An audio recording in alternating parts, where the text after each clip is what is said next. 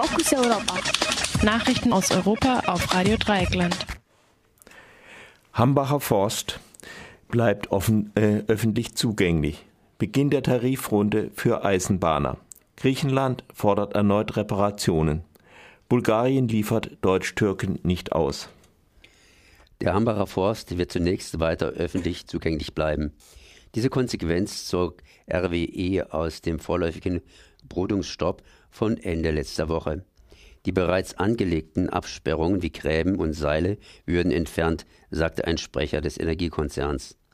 Zwar gehört der Wald nach wie vor dem Unternehmen, allerdings wird er auf absehbare Zeit nicht als Betriebsgelände genutzt werden und darf deshalb nicht umzäunt sein. AktivistInnen hatten bereits wieder mit dem Bau von Baumhäusern begonnen. Zudem erteilte RWE mit, dass die Kohleförderung im Tagebau selbst heruntergefahren werden würde. Bisher wurden dort jährlich 40 Millionen Tonnen Braunkohle gefördert. Von 2019 bis 2021 plant das Unternehmen nur noch 10 bis 15 Millionen Tonnen ein.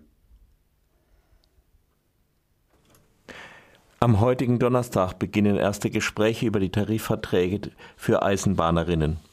Die Deutsche Bahn und die Gewerkschaften verhandeln über Gehälter, Arbeitszeiten und Arbeitsbedingungen.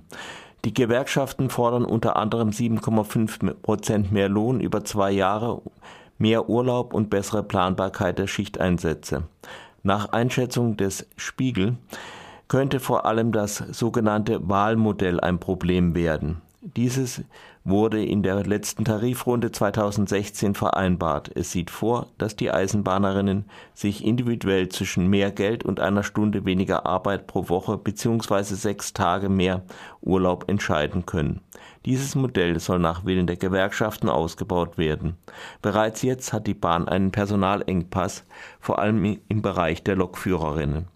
Die Verhandlungen sollen im Oktober und November stattfinden. Mit einem neuen Tarifvertrag wird nicht vor Dezember gerechnet. Griechenland wird die Forderungen nach Reparationen für die deutsche Besetzung im Zweiten Weltkrieg erneuern. Das berichtet Euro, Euronews mit Verweis auf den Vorsitzenden des Parlamentarischen Ausschusses für Reparationen, Triandophilos Mitanfidis. Der griechische Präsident äh, Pavlopoulos trifft Bundespräsident Steinmeier diese Woche in Athen. Griechenland fordert seit Jahren Reparationen für die durch die deutschen Truppen zerstörte Industrie und Infrastruktur sowie Entschädigungen für die begangenen Kriegsverbrechen. Infolge der Besatzung verhungerten in Griechenland Zehntausende Menschen. Fast die komplette jüdische Bevölkerung wurde in den Konzentrationslagern ermordet. Die Forderung nach Reparationen war während der Staatsschuldenkrise seit 2010 wieder aufgekommen. Ein Bericht des Parlaments wurde veröffentlicht, allerdings mit, dem, mit der Vereinbarung zum sogenannten Hilfsprogramm wieder auf Eis gelegt. Seit dem Ende des Programms im Sommer ist auch das Thema Reparationen wieder auf der Tagesordnung.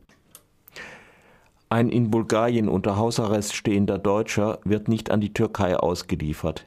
Das beschloss ein Gericht in Sofia am gestrigen Mittwoch. Der Anfang September festgenommene, der Name wird abgekürzt als Mehmet Y in den Medien, wurde mit sofortiger äh, Wirkung entlassen, darf das Land allerdings erst in einer Woche verlassen. Grund dafür ist eine mögliche Berufung der Staatsanwaltschaft. Mehmet Y wurde nach Informationen des SWR bereits seit 2009 von der Türkei per Interpol gesucht. Ihm wird Mitgliedschaft und Unterstützung einer terroristischen Organisation vorgeworfen. Mehmet Y lebt seit 2001 in Deutschland. Bereits zu seiner Studienzeit in der Türkei wurde er nach eigenen Angaben inhaftiert und gefoltert, weil er sich für seine kurdische Muttersprache engagiert hatte